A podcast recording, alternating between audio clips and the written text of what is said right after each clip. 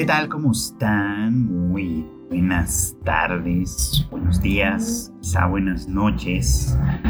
Pero sea como sea, sean siempre bienvenidos a una emisión más de Anime al Diván, este podcast de Tadaima en el que ya saben ustedes, su servidor Free Chicken platica un poquito sobre lo que está sucediendo en la temporada de anime, la, la actual temporada de anime, en este caso la temporada de otoño de 2022 una muy muy nutrida en realidad en cuanto a series de toda índole que podemos ver y que creo que en realidad elevan bastante la calidad eh, de todo lo que ya hemos visto este año, que, en realidad, que también es bastante bueno. Ha sido un año particularmente fructífero, creo que últimamente sobre todo. Ha habido buenos, buenos años de anime con gran variedad de propuestas diferentes, por supuesto, algunas muy, muy populares, otras que a lo mejor pasan un tanto más por debajo del radar pero que no por eso dejan de tener gran, gran calidad. Y bueno, pues aquí, aquí vamos a platicar un poquito de todo eso. Y de hecho me gustaría empezar eh, platicándoles un poquito de esta serie que se llama Do It Yourself, que es una de las, digamos, como de las propuestas de la temporada en cuanto a Nichijou anime o, o anime que trata de la vida cotidiana, digamos, slice of life, como algunos le llaman. Eh, que bueno, además se inscribe muy muy bien en, una, eh, en un género, digamos, en, un subgénero probablemente, de, de, estos que se enfocan a clubes escolares, ¿no? A clubes que hacen cosas, básicamente, ¿no? Como, bueno, no sé, ahorita me venía a la mente Keion y demás, que, pero en realidad hay muchísimos, ¿no? Muchísimas series de anime se enfocan en, en, clubes, ¿no? Ya sea clubes culturales, clubes deportivos, eh, en fin, sea como sea y Do It Yourself en ese sentido no es la excepción. Eh, creo que ya les había platicado un poco sobre esta serie, pero quiero platicarles un poquito más ahora que, hay la oportunidad, digamos, ¿no? Eh, porque, bueno, pues decía yo, Do It Yourself es una serie eh, que, bueno, se enfoca, gira en torno pues a una chica llamada Serufu, que este, Yua Serufu, su apellido, o sea, apellido nombre Yua Serufu, que pues hace, bueno, suena fonéticamente es muy parecido a Yourself, así que pues, ahí tiene como un, pequeñito y muy sencillo juego de palabras, pero bueno, el caso es que Serufu, eh, junto con su amiga, bueno, tiene una vecina y, y, amiga de la infancia llamada Purin, bueno, no se llama así, pero es el apodo que ella le da. que no pueden ser más distintas, mientras que Purines sería, eh, está enfocada a la tecnología de, último, de, última vanguardia, digamos. Serufu es una chica más bien despistada, descuidada, que como que no ha hecho mucho con su vida hasta, hasta este momento, digamos, ¿no? Hasta, evidentemente, este momento en el que llegan ambas a la preparatoria, van a dos preparatorias diferentes que son contiguas, una enfocada a la alta tecnología, etcétera, y la otra pues mucho más normal, digamos, como con un currículum bastante más, bastante más ordinario, donde Serfu de alguna manera termina involucrada en el club de bricolaje, dice, los subtítulos de Crunchyroll, pero bueno, que pues, básicamente es el Do It Yourself Do o el club de Hágalo Usted mismo, ¿no? Un club pues, sí, dedicado sobre todo pues a crear eh, muebles y, demás cosas que pueden ser útiles en el hogar o en cualquier otro lugar con las propias manos, ¿no? Haciendo un contraste bien interesante con respecto a la otra escuela, ¿no? La otra escuela con que la, escuela vecina, digamos, que constantemente hace énfasis y Purin, bueno, Purin como su representante principal de este lado, hace un constante énfasis en el tema de la tecnología de punto, ¿no? Y, bueno, pues por ahí en alguno de los episodios, creo que el segundo o el tercero, no, no recuerdo ahorita bien en cuál, pero tomé nota de que quería platicar de esto con ustedes en el podcast en algún momento y creo que este es buen momento. Eh, eh, surge una pregunta bien interesante a propósito de eso. Y es que eh, decíamos, ¿no? O sea, a, esta, esta otra escuela, no donde está Seruku, sino donde está Purin, es una escuela sobre todo enfocada a esto, a la, a la tecnología, ¿no? La tecnología, mm, pues eh, es tal vez es difícil de definir desde cierto punto de vista, ¿no? Porque en realidad casi todo lo que nos rodea como seres humanos es tecnología. O sea, vamos a pensar en todo aquello que podemos hacer gracias a instrumentos, a objetos, etcétera, que sobrepasan nuestras capacidades corporales, por ejemplo, ¿no? Es decir, es tecnología, eh, aunque sea muy rudimentaria, es tecnología el palo de escoba que aparte de utilizar para barrer eh, y limpiar nuestros pisos, lo podemos utilizar como una herramienta para bajar cosas de lugares muy altos o alcanzar cosas que se fueron por debajo de un mueble, ¿no? y que pues con nuestros brazos no alcanzamos, por ejemplo, ¿no? Eso es un uso muy rudimentario de la tecnología. Eh, nuestros ancestrísimos, digamos, que golpeaban piedras para extraer fuego, un poco eso es tecnología eh, los que de alguna manera encontraron que soplándole a, objetos cóncavos con, algunas, eh, con algunos orificios emitían sonidos y a partir de ahí empezaron a hacer música muy rudimentaria, también es tecnología. En fin, estamos en realidad rodeados de tecnología. Y la tecnología siempre ha planteado un problema filosófico muy interesante. Habrá que decirlo, por supuesto, ¿no? Porque el debate constante siempre es como cada vez que nuestro que, la, humanidad digamos avanza en algo de tecnología eh, conquistamos o podemos conquistar nuevas nuevos horizontes podemos poner cosas muy extremas viajar a la luna enviar sondas al espacio que obtengan información por nosotros mirar el espacio como con el nuevo telescopio que, que ha estado muy cuyas imágenes han estado muy en boga en los últimos, últimos meses, por ejemplo, ¿no?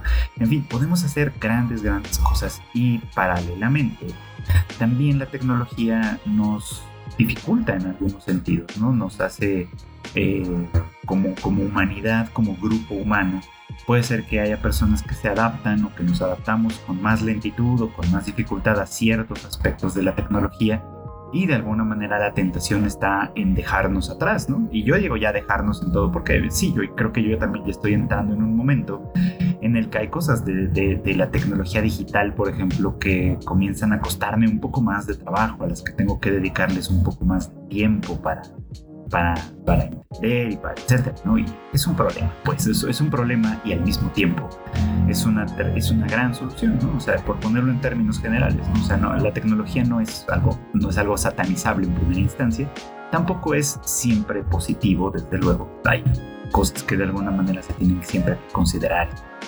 Y aquí es donde va el tema principal de esto que quería decir.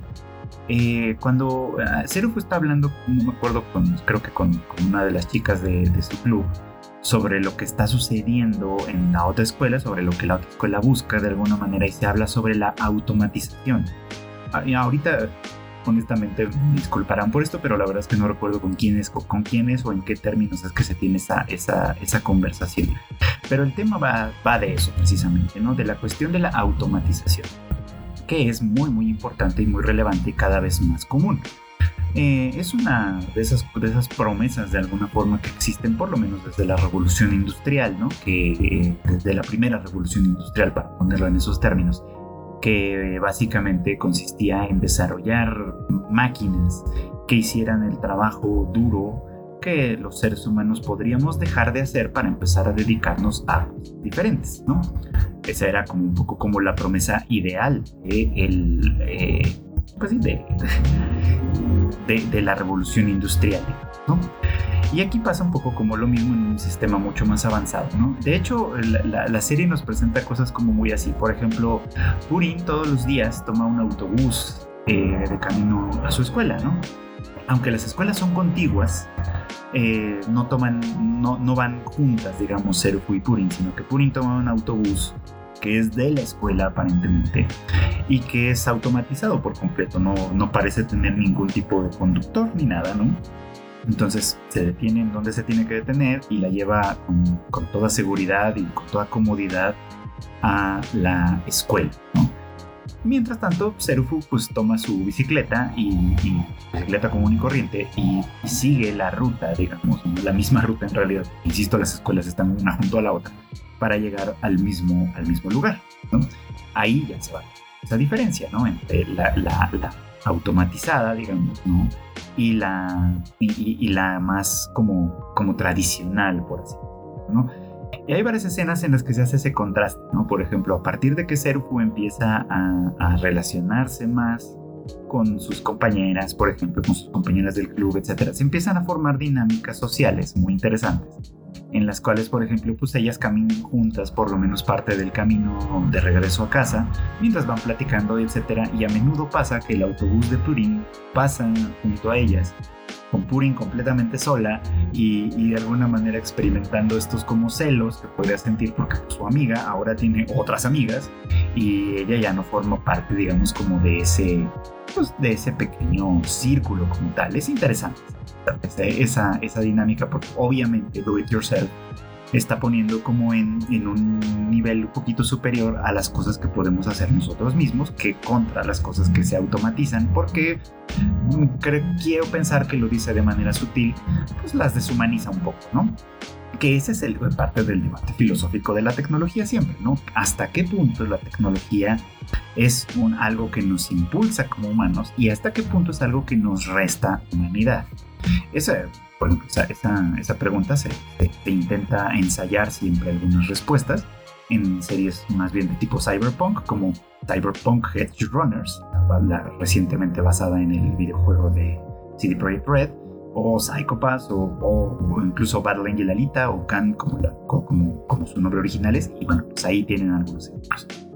Pero aquí la pregunta, estoy dándole demasiadas vueltas a todo esto porque me parece un tema muy interesante, pero bueno, la pregunta es, Ok, supongamos que alcanzamos un momento de la humanidad en la que todas nuestras necesidades están automatizadas. Es decir, eh, las máquinas, cualquiera que sean, se ocupan de producir nuestros alimentos, se ocupan de transportarnos de un lugar a otro completamente, se ocupan de nuestra seguridad, se ocupan de, se ocupan de un montón de, de cosas, ¿no? Entonces, ya no tendríamos en ese momento nada que hacer. Y la pregunta es, bueno, ¿qué harías si no tuvieras nada que hacer? y ya me acordé, es, una conversación que Cerebro tiene con su amiga, con, una de las chicas que está formando parte del club. Y ella le responde algo como, bueno, este, tal vez querría leer un poco más, libros, hacer algunas cosas, por ejemplo, ¿no? Pero es una pregunta fascinante y difícil de contestar sobre todo pensándolo desde nuestra posición natural, por así decirlo, o sea, donde nos encontramos en este momento. Porque tenemos como sobreentendidas muchas cosas, por ejemplo, que todos los miembros de esta sociedad tienen que trabajar para vivir. Eso es falso en realidad. Hay muchísima cantidad de personas que no tienen que trabajar para vivir. No es que eso sea bueno o malo en sí, sino que simplemente son distintas condiciones. Por ejemplo, por el lado, por el lado negativo de esto, están los que están enfermos y que están muy, muy gravemente enfermos, que de alguna manera si tienen el soporte de sus familias o de la sociedad a través de seguridad social y esas cosas, tal vez no tienen que trabajar para seguir teniendo derecho a vivir. Por eso, por un lado. Y por el otro lado están, por ejemplo, pues los estúpidamente ricos, que efectivamente pueden llegar al punto en el que no tengan que trabajar para vivir. Tienen recursos suficientes, ya sea porque trabajaron por ellos o porque los heredaron o porque las razones que ustedes quieran, este, y no tienen que hacer, por ejemplo, ¿no? Un ejemplo es el, un ejemplo medio extremo es el príncipe Andrew de Inglaterra, que recientemente, hace un par de años creo, eh, fue implicado en este escándalo de, de, pedofilia y demás que fue muy sonado, no recuerdo bien los detalles, y que por eso pues la entonces reina eh, Elizabeth le, lo, lo mandó digamos como a la congeladora. ¿Quiere decir que tiene que trabajar? No, al contrario, quiere decir que tiene que no hacer absolutamente nada, no, no, no, asomar ni la nariz a la ventana para evitar más ruido y más escándalos y finalmente pues, seguir viviendo con todo lujo y con toda comodidad, solo que pues haciendo un papel más bien pasivo, por ejemplo, ¿no? Pero bueno, fuera de esos casos extremos, la gran mayoría de todos los demás, partimos de la idea de que tenemos que hacer algo para justificar nuestra existencia. Cuando somos chicos, pues estudiamos, ¿no? Si estamos en una familia relativamente normal, muchas veces nos dicen esto, ¿no? sé, tu única obligación es estudiar, mandan a la escuela. Porque después de que estudies, empieza, esto se transforma en tu única obligación, trabajar. Y pues sí, básicamente sí, porque a, partir, a, raíz del trabajo es lo que nosotros, es a través del trabajo, perdón, es como nosotros logramos satisfacer las necesidades pues básicas y no tan básicas que podemos llegar a tener. Es decir, a través de nuestro trabajo esperamos podernos pagar la vivienda, ya sea que la podamos comprar o que la rentemos. Eh, esperamos, esperamos poder pagar nuestros alimentos, nuestros servicios, eh, nuestra, nuestra ropa, en fin, todas estas cosas que, que pues, se han vuelto necesarias y se perciben incluso como indispensables para la vida. Algunas no lo son tanto, pero, pero se perciben como tal porque forman parte también de nuestras necesidades sociales. a lo mejor yo no, yo me puedo, no me voy a morir si no tengo internet, por ejemplo, pero lo necesito para trabajar, para socializar, para, para algunas otras cosas. Entonces, bueno, por ejemplo, es un servicio que se vuelve indispensable por esas condicionales, ¿no? Entonces, imaginando un momento en el que uno no tenga nada que hacer, porque, bueno, pues todas las máquinas se encargan de todo. Imaginemos eso, imaginemos, como dice, como dice el chicharito, imaginemos cosas chingonas. Imaginemos que un día efectivamente la automatización llega a tal nivel que en realidad ya nadie tiene que trabajar, por lo menos no para lo Ajá, o sea, ya nadie tiene que dedicarse a la agricultura, a recoger basura, a este, a, nada de eso. No de todo eso se encarga un montón de máquinas que de alguna forma ya hacen eso por nosotros y no tenemos que pensar, ¿no? La comida se hace eh, en, perfecta pulcritud y abundancia y etcétera, entonces a todo mundo nos va a llegar de alguna manera nuestras dotaciones de cada semana, de cada mes o de como sea, y sí, realmente ya no tenemos que hacer eso. Para sostener ese sistema a lo mejor todavía tendríamos que trabajar, pero ya no trabajaríamos en ese tipo de cosas, ¿no? O sea, tendríamos que trabajar en otras, ¿no? Y es ahí donde pues, surge un poquito como la pregunta, bueno, si yo ya no tengo que trabajar para satisfacer mis necesidades más básicas, porque todo de alguna manera ya estuviese hecho, ¿no? ¿Qué haría? Y las respuestas pues son muy variadas, ¿no? Pues, eh, por ejemplo, si pensamos en, en Mari, de, en Mari Makinami de Evangelion, probablemente lo que ella haría sería leer mucho, porque en la última película eh, ella expresa esto, ¿no? Que su sueño es eh, pues leer todos los libros que existen en el mundo, ¿no? Eh, la amiga de Serufu probablemente haría lo mismo.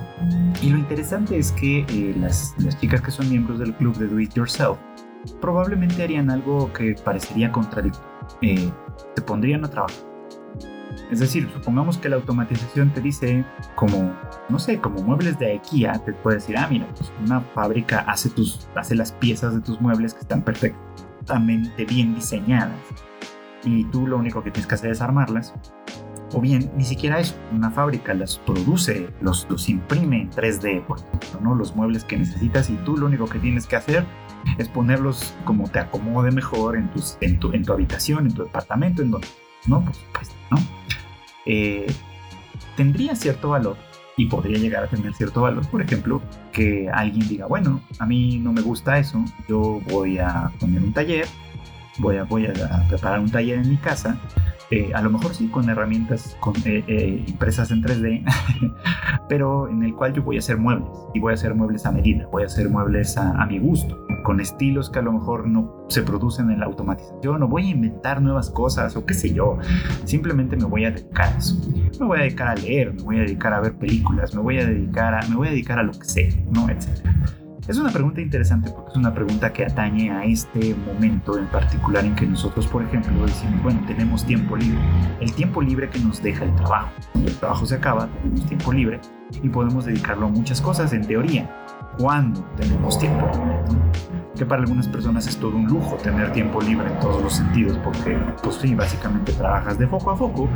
Eh, los tiempos de traslado de tu escuela, de tu casa, de tu trabajo, lo que sea, son muy, muy largos y llegas muy agotado y ya no tienes ganas, en realidad, de hacer mucho más. Y probablemente los fines de semana tienes que resolver cosas de tu propio hogar, ¿no? No sé, pagar cuentas, hacer la limpieza, preparar la comida de la semana y en realidad deja muy poco espacio para el tiempo libre. Por eso es que es una pregunta de pronto tan difícil de contestar. Si tuvieras más tiempo libre, ¿qué harías? A lo mejor lo primero que viene a la mente es como, bueno, estoy, estoy tan cansado que pasaría tres días en la cama sin hacer absolutamente nada. Y sería válido desde tu punto de vista, pero una vez pasado ese tiempo, ¿qué? ¿Es imaginable una ¿Es siquiera imaginable una circunstancia en la que no tengamos que hacer cosas, en las que podamos dedicar el tiempo libre completamente libre para todo, ¿qué, será eso? ¿No? Me queda claro que, que, es una pregunta difícil de contestar, pero que de pronto vale la pena plantearse, ¿no? Porque eh, estamos acostumbrados a llenar nuestro tiempo con cosas, con trabajo, incluso con hobbies y este tipo de detalles, ¿no? A tratar de no dejar hueco ningún, ningún, ningún espacio. Entonces imagínate el, el, tiempo libre que te dejaría una automatización total. Te daría mucho más tiempo para hacer muchas cosas, en teoría.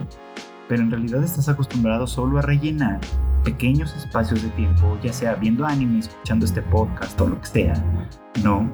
Eh, y obviamente pues esto se acaba, ¿no? O sea, si tuviera todo el tiempo libre del mundo, pues probablemente me acabaría mi biblioteca pendiente en dos o tres meses.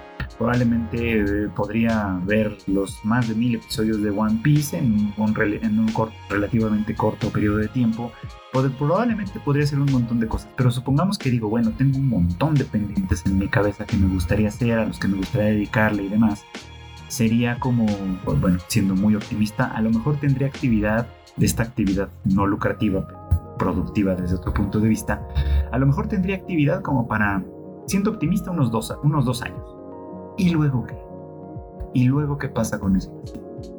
Y seré capaz, por ejemplo, de crear nuevas expectativas, de crear nuevas, nuevos deseos, de de alguna manera movilizar mi energía en algún sentido. ¿O qué pasaría con nosotros?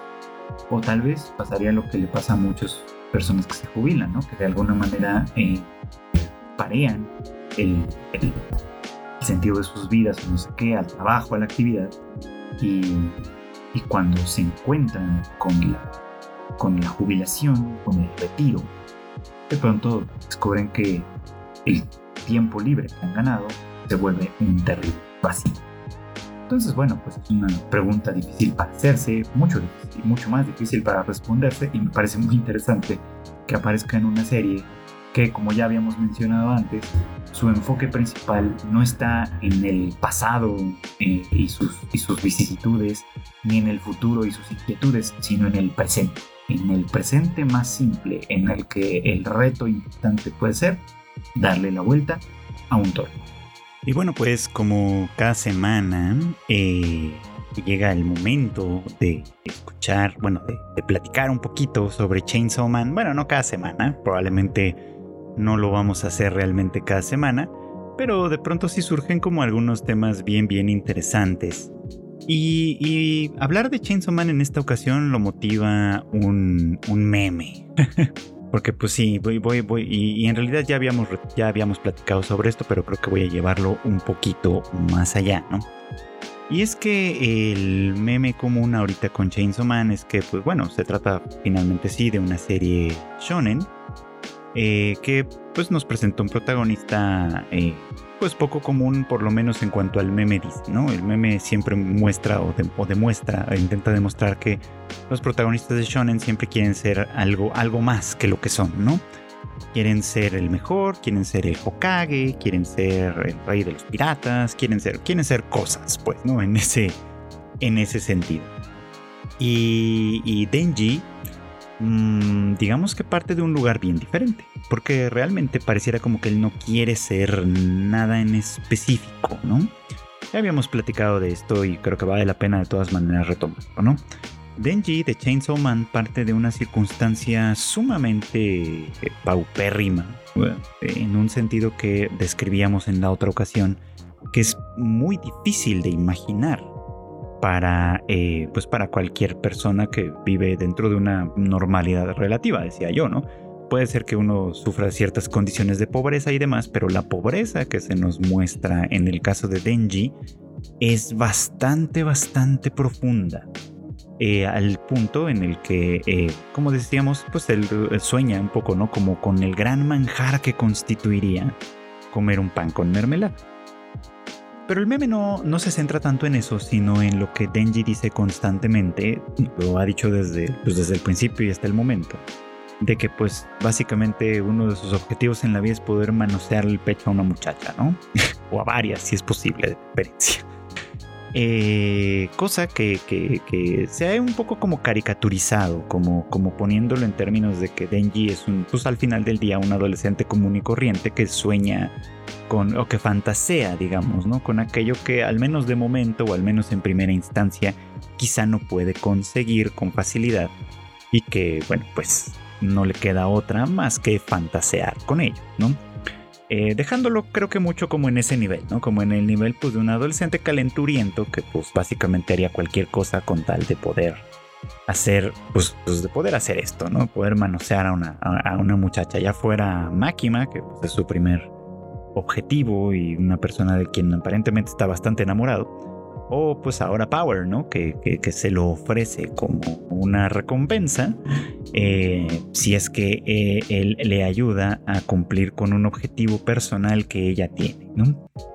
Y, bueno, pues en este, en este episodio en el que pues además hay una batalla bastante, bastante importante, que, que bastante vistosa además, ¿no? Que creo que creo que a mucha gente le encantó ver me parece eh, también muy importante destacar que lo que se nos va planteando, sobre todo en términos de lo que pasa con Power, ¿no? Eh, después de, convencer a Denji de, pues de ayudarle con esto, ¿no? Eh, ambos salen en busca del demonio de los murciélagos, digamos, ¿no?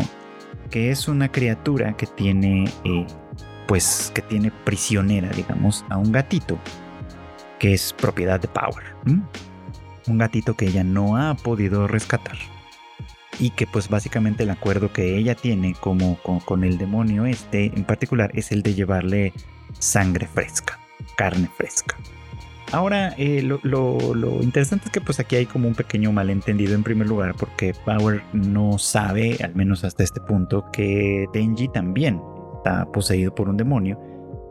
Ella lo juzga simplemente como un humano más, y, por eso es que lo llevo un poquito como ofrenda para este demonio, para que le devuelva su, su gatito, ¿no?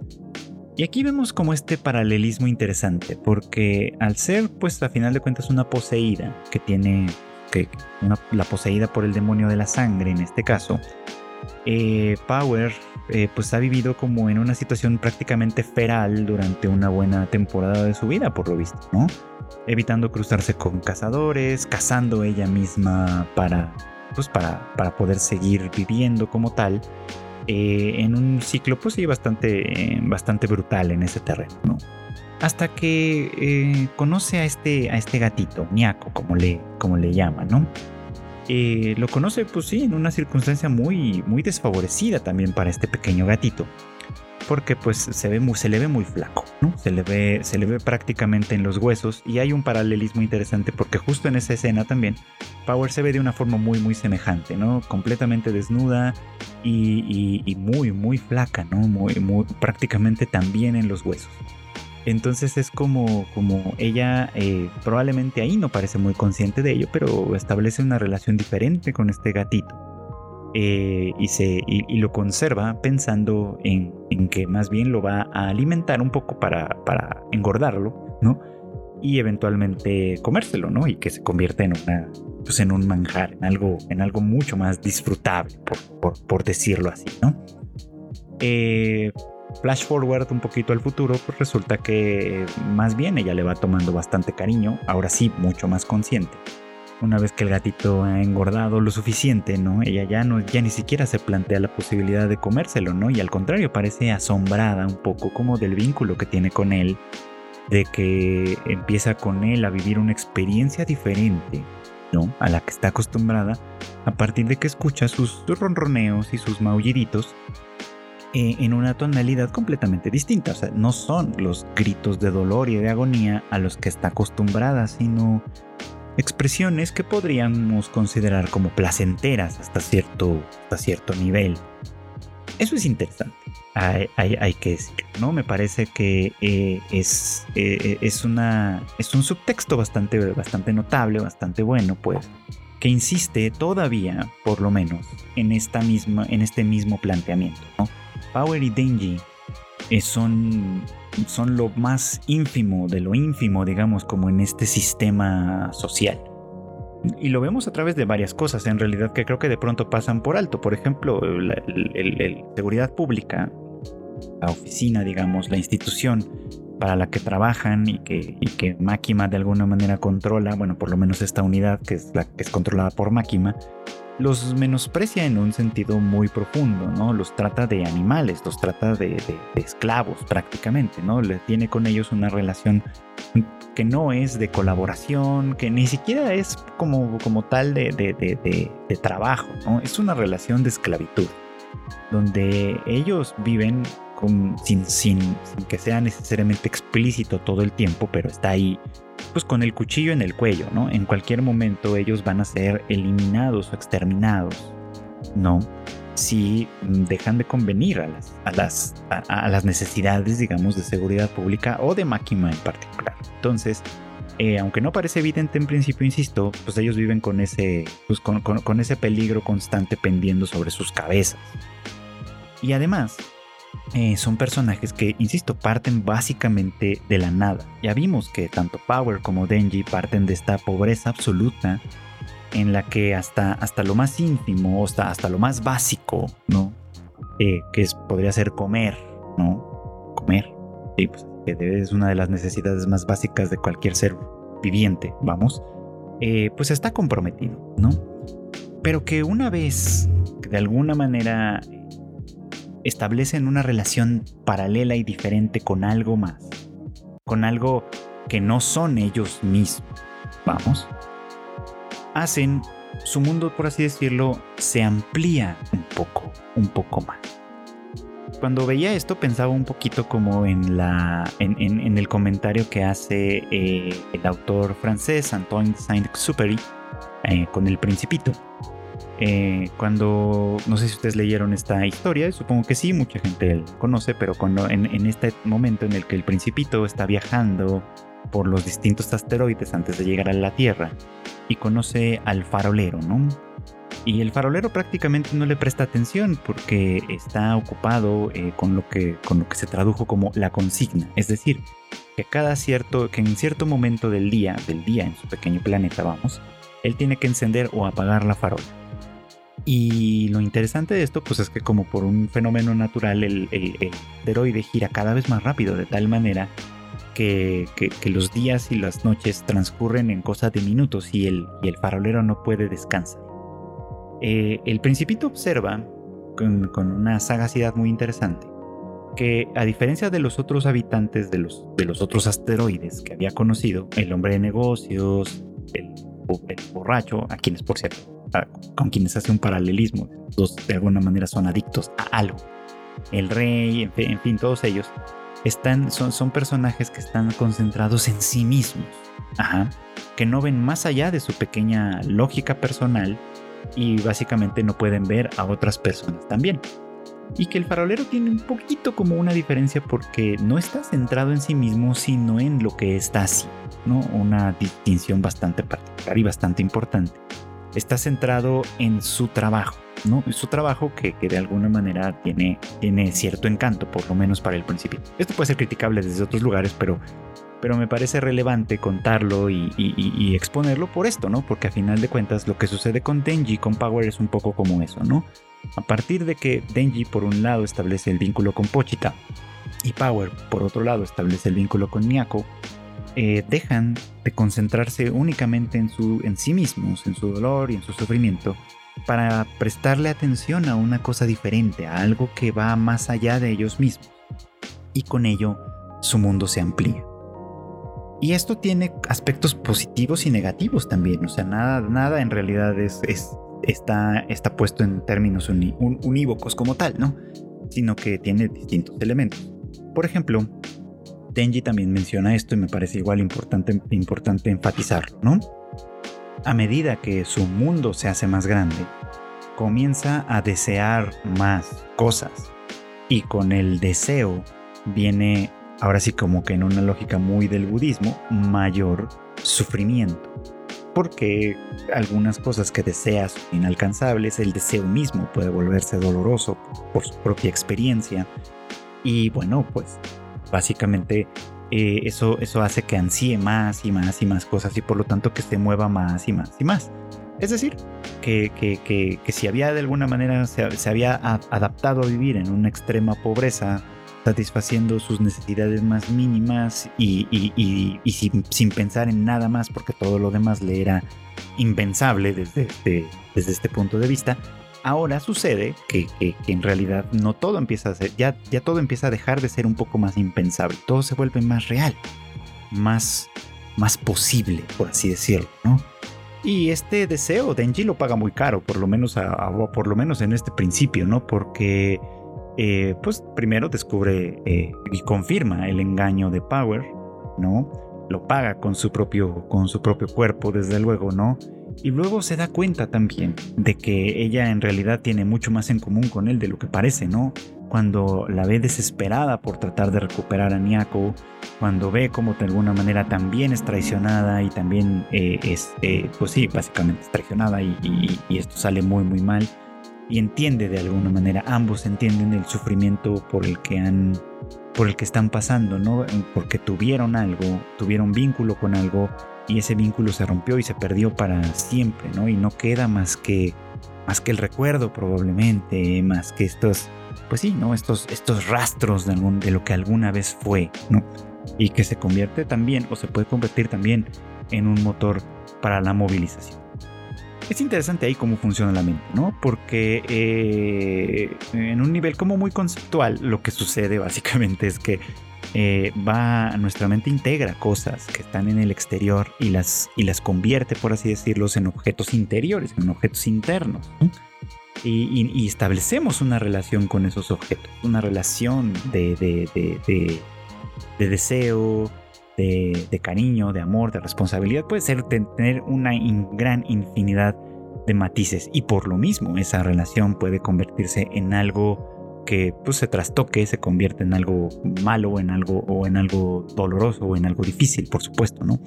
En fin, a medida en la que salimos de nosotros mismos, ¿no? Que, que, también ahí puede como entenderse incluso como una metáfora de lo mismo, ¿no? Como Benji sale de esta absoluta pobreza y aislamiento para empezar a vivir en un mundo más amplio, eso quiere decir que empieza a salir de sí mismo, a establecer nuevas relaciones, unas, eh, unas muy positivas, otras no tan positivas, la mayoría de ellas al final del día ambivalentes, pero empieza a ampliar esos vínculos y empieza a darse cuenta de que todo esto en realidad es mucho más ambiguo, que eh, sus deseos, por ejemplo, también se empiezan a incrementar, empieza a anhelar distintas cosas y ese anhelo lo motiva a moverse, ¿no? Y el movimiento trae consigo triunfos y fracasos, placeres y dolores, y en fin, resulta que la vida pues deja de ser blanco y negro, deja de ser binaria en ese sentido, para convertirse en algo mucho, mucho más diverso. Entonces, pues sí, todavía en este punto de la historia Chainsaw Man sigue planteando cosas que me parecen a mí muy muy relevantes y de mucho trasfondo más allá de este pues de este meme que creo que reduce al absurdo algo que esconde cosas muchísimo más importantes, ¿no? Sea, este, eh, este, por ejemplo, anhelo de manosear a Power o a Máquina o a quien sea, no. Eh, era, era, era impensable en un momento dado, ¿no? Era algo así como, bueno, pues si a alguien le sucede en el mundo, pero no a mí, ni me sucederá, pasa a ser, bueno, esto es algo que puede sucederme a mí y que si hago las cosas así o así, se puede llegar a convertir en una realidad. Y una vez que se convierte en una realidad, que sí, ¿para dónde va? ¿no? ¿Qué sigue una vez que conseguimos algo que deseábamos, algo que anhelábamos?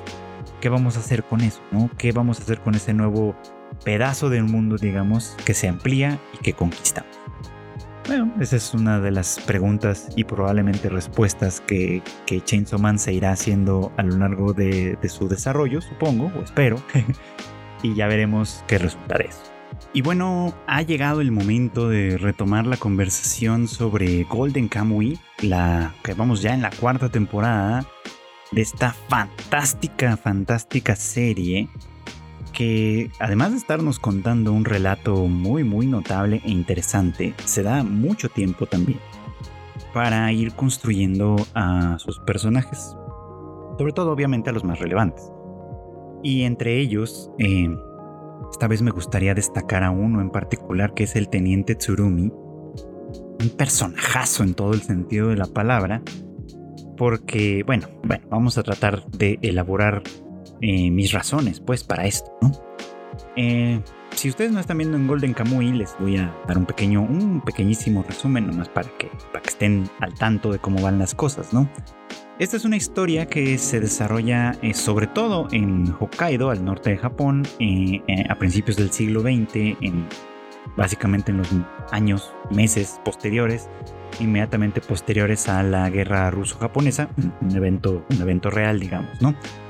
y, a partir de ese contexto real es que se construye esta historia de ficción, digamos, en la que eh, pues de pronto se descubre el protagonista que es el, el, inmortal Sugimoto, un soldado de la séptima división, un veterano de guerra de la séptima división, que, bueno, creo que era de la séptima división, ahora, ya no me acuerdo bien, pero bueno, el chiste es que, eh, pues como uno de los veteranos de guerra, de la guerra ruso-japonesa, pues al terminar el conflicto armado, regresa a su tierra eh, lamentablemente pues empobrecido, sí, no, porque pues en la guerra hay ganadores y hay perdedores y los que ponen el físico no suelen ser los ganadores, aunque ganen las batallas, ¿no? Pues está buscando hacerse de algún dinero para cumplir con una vieja promesa que hizo antes de, ah, que, hizo pues que le hizo a uno de sus, de sus amigos. Eh, y, ahí, y así es como se entera de que eh, en alguna parte de Hokkaido está oculto una, eh, pues una gran cantidad de oro que fue recuperado y recopilado por la tribu Ainu, que es, que, que es oriunda de esa región, y que bueno, pues que básicamente una pequeña parte de ese oculto podría pues ayudarle a él lo suficiente para cumplir con la promesa que había hecho, ¿no? Así es como pues de alguna manera se embarca en esta búsqueda que muy pronto demuestra que tiene muchas más aristas de las que parece en primera instancia. Por ejemplo, que la ubicación del tesoro oculto se puede discernir a través de un mapa, literal como, como una búsqueda de tesoro tal cual. se puede discernir a través de un mapa, pero el mapa está tatuado en la piel de eh, pues una, de varias decenas de prisioneros que se escaparon de, la cárcel de Abashiri en algún momento determinado y que pues básicamente para conseguir el mapa completo, el código completo digamos que permitirá ubicar la pues el, lugar donde se oculta el tesoro, pues básicamente hay que conseguir eh, pues las pieles, vamos, de todos estos prisioneros. Eh, ya desde ahí un poco como que la situación se torna un tanto extrema, ¿no? Si, si, si, les parece, bueno, si lo escuchan con atención, pues sí, la verdad es que suena bastante extremo.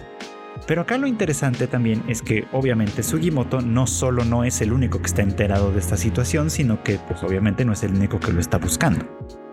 Hay al menos otro par de facciones importantes que están en esta búsqueda. Una de ellas es la comandada por Hijikata eh, un samurái, digamos, un antiguo samurái que, pues cuya, cuya eh, apostura, digamos, terminó eh, pues, pues prohibida básicamente por el cambio de régimen cuando eh, entra en,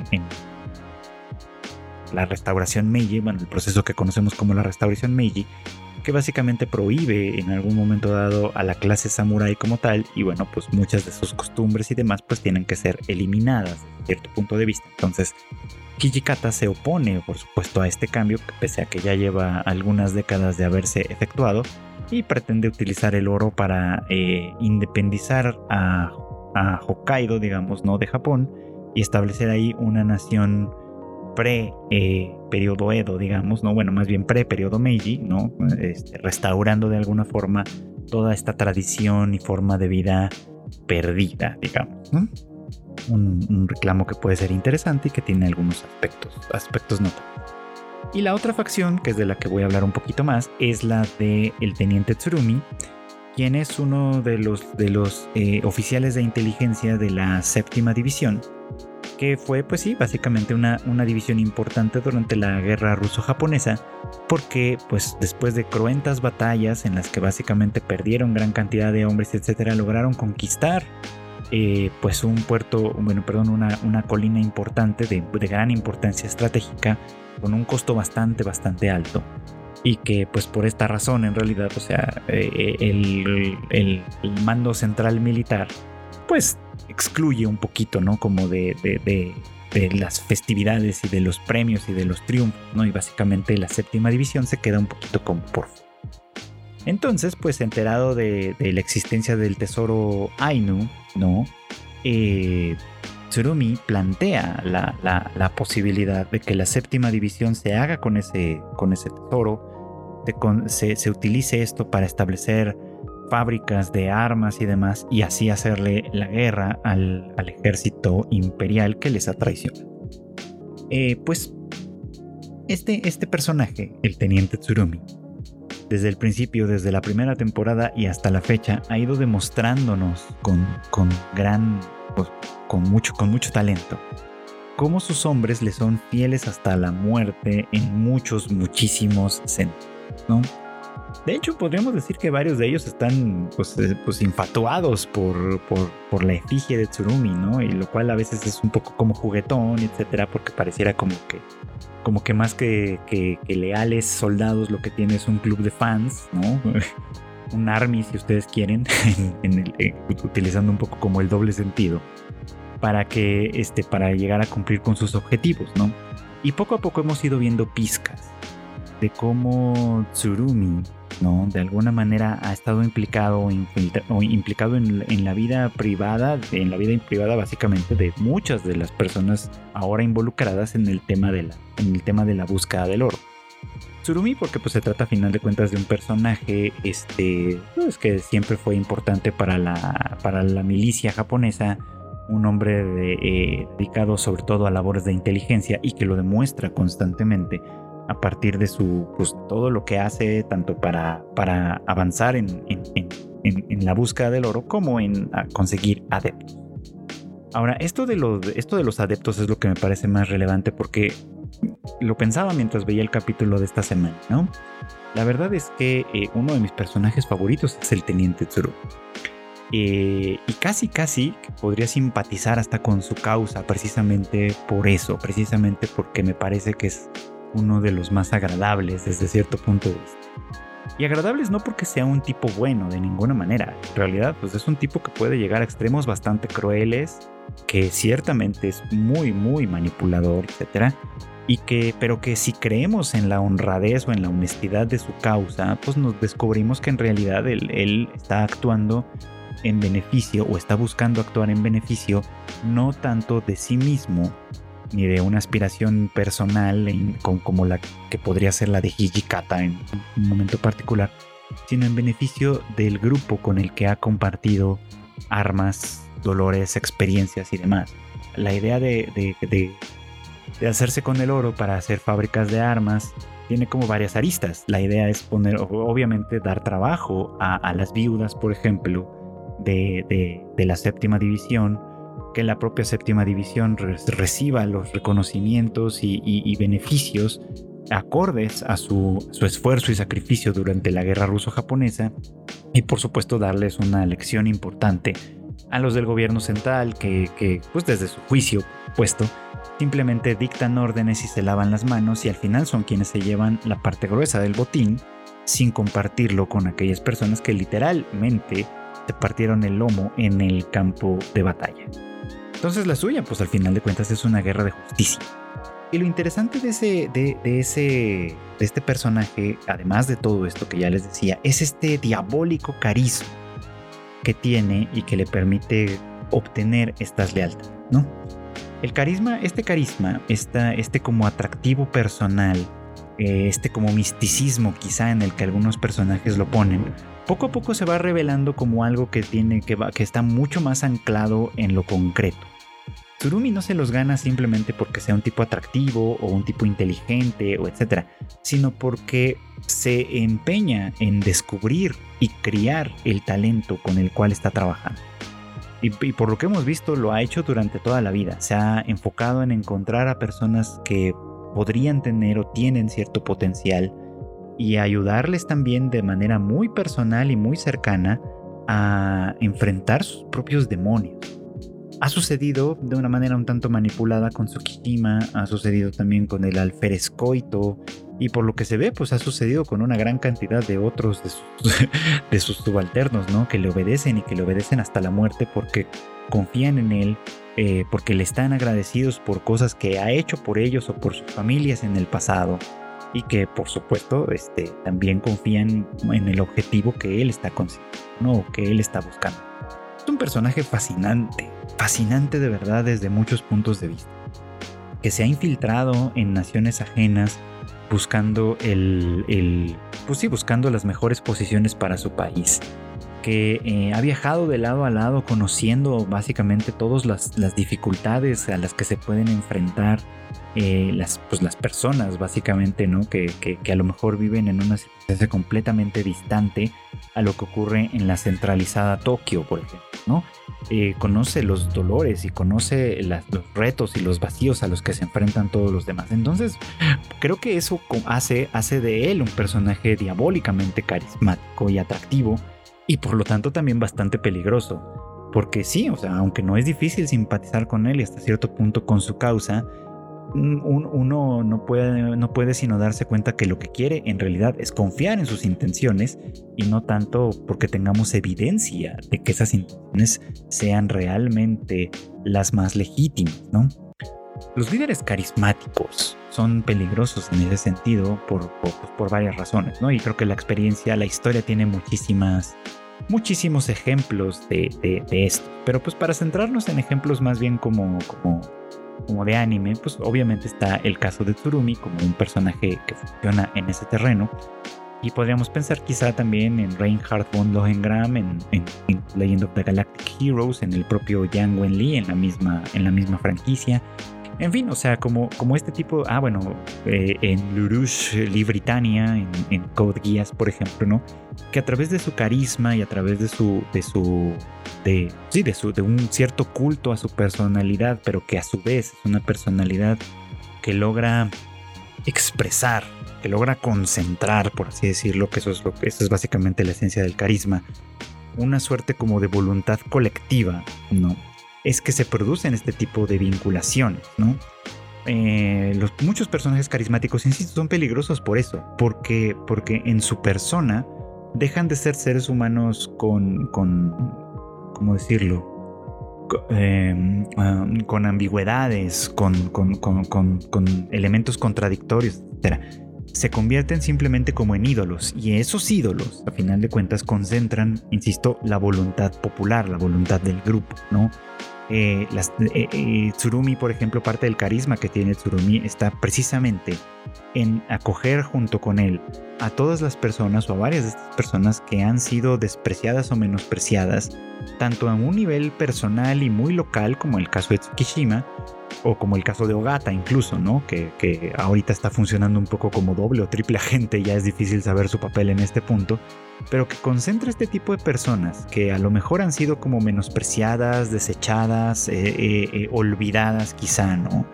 Que tienen deseo y, de demostrar su valor, etcétera, y que de alguna manera él les promete esto, ¿no? Que, su valor, que su talento, que todo lo que ellos tienen para ofrecer no va a quedar echado a perder en vano, sino que de alguna manera va a tener un propósito mayor, les permite unirse en ese sentido a él, ¿no?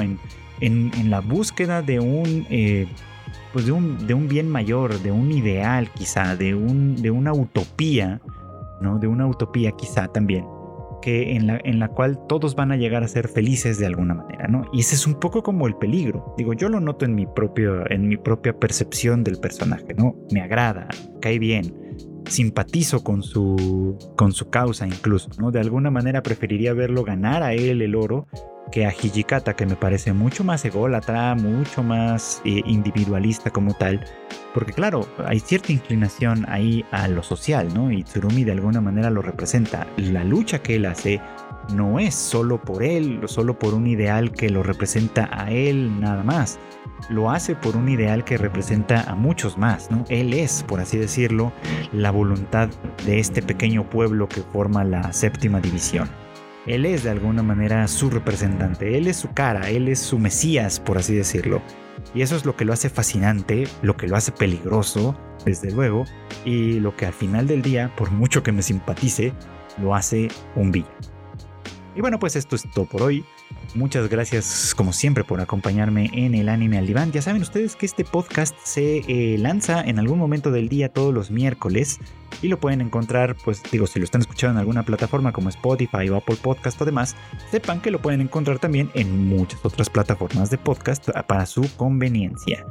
Eh, además, bueno, pues no, no quiero despedirme sin antes recordarles que tenemos más contenido para ustedes en Tadaima. Tenemos el Rage Quit, por ejemplo, un podcast de videojuegos en el que Marmota y Q comentan sobre todo las noticias importantes de lo que está sucediendo en ese mundillo en particular.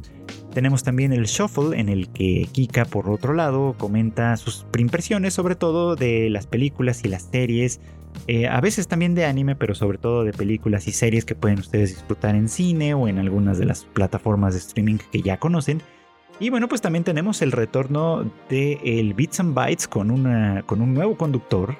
Así que pues también no dejen de darle una checadita a nuestro podcast de tecnología hablando de tecnología, por cierto. Eh, ya este, también ahí tienen el, Tadaima Live que hacemos eh, pues básicamente todo el Team Tadaima en punto de las 8.30 de la noche. Todos los miércoles también, horario de la Ciudad de México. Y este lo pueden ver en vivo a través de nuestros canales en YouTube, en Twitch o en Facebook. Y pues también para conveniencia de todo el mundo lo pueden escuchar como podcast eh, a partir del día siguiente o un par de días después más. Eh, no se olviden también que las noticias más importantes están en tadaima.com.mx. Eh, yo me despido nuevamente agradeciéndoles a todos su preferencia y deseándoles que pasen muy buenas noches, buenas tardes o también muy buenos días.